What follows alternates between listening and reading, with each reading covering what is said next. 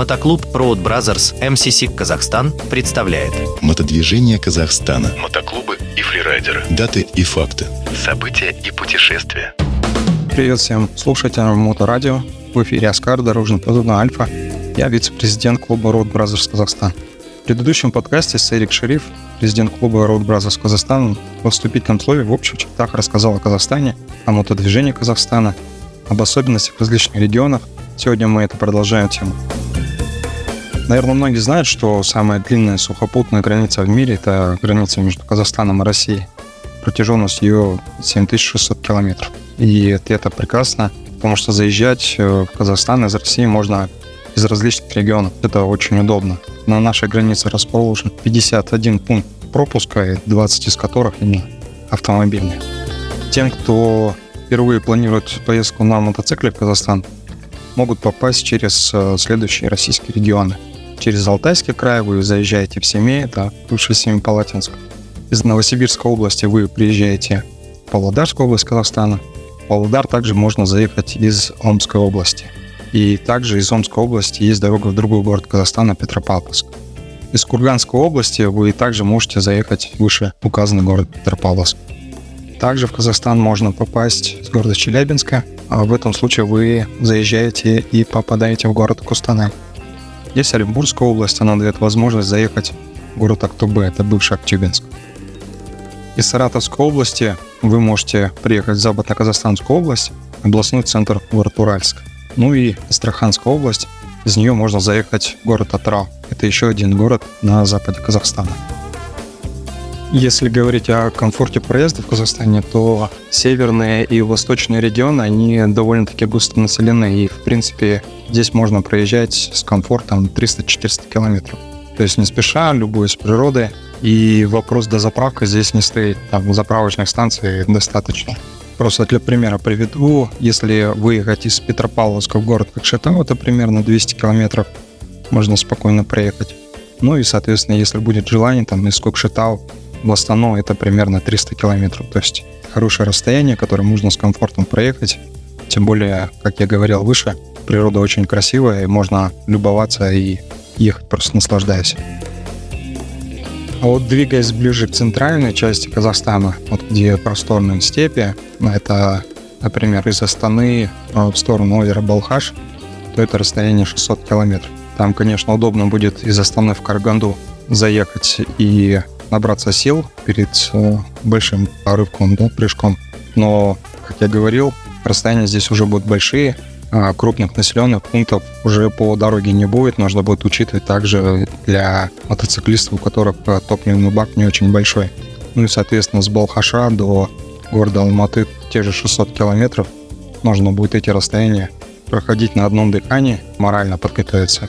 Ну и когда мы говорим про центральную часть Казахстана, то же самое касается поездок, допустим, из э, города Актобе в город Кызылорду. То есть это с запада Казахстана в сторону юга.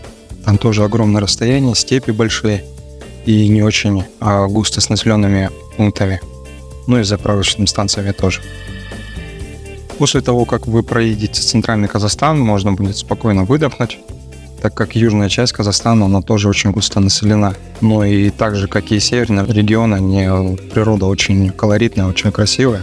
Если вы будете двигаться из а, Алматы в сторону города а, Южного Шимкента, то вы будете проезжать город Тарас. Это горный перевал очень красивый, это знаменитая Чуйская долина. И, соответственно, дорога, она будет очень комфортная, как в плане того, что очень красивая природа, нет проблем с заправочными станциями, очень много населенных пунктов – и таких э, трудностей, как в Центральном Казахстане, конечно, райдер не будет чувствовать. Тем мотопутешественникам, которые выберут поездку на запад Казахстана через Атырау, в город Ахтау, это полуостров Мангышлак, тоже нужно заранее планировать. Это очень большие расстояния, плотность населения очень низкая. Нужно планировать и по заправочным станциям.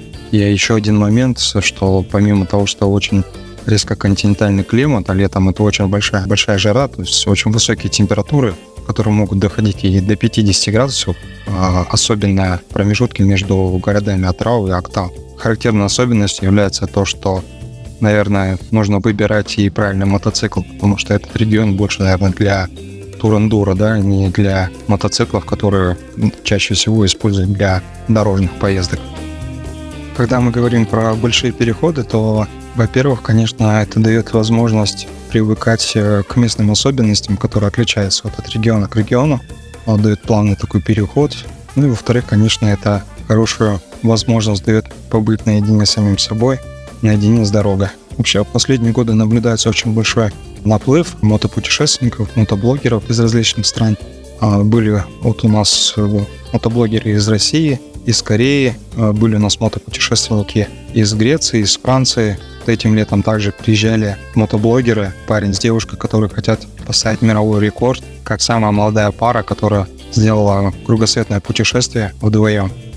Вот. И средства коммуникации, которые сейчас есть, э, YouTube-каналы, они дают, в принципе, более подробную информацию, все рассказы о состоянии дорог, о городах, где они останавливались. Поэтому какого-то дефицита информации, я думаю, на сегодняшний момент нет. Самое главное, это в любом мотопутешествии будьте осторожны, будьте внимательны на дорогах. И в любых случаях нужно, конечно, соблюдать правила дорожного движения, особенно в Казахстане. Здесь очень много дорожной полиции а, на дорогах вот, с республиканского значения – очень сильно оснастили дорожную полицию различными устройствами, контролирующими поток. Камеры устанавливаются не только на земле, там, в воздухе. Камеры устанавливаются даже на специальных транспортных средствах. То есть это все, конечно, делается для безопасности. Ну и, как э, я говорил ранее, будьте осторожны, будьте внимательны на дорогах. Это ваше здоровье, это ваша жизнь. На сегодня все. Услышимся через неделю на волнах Моторадио. Спасибо всем. Мотодвижение Казахстана. Мотоклубы и фрирайдеры. Даты и факты. События и путешествия.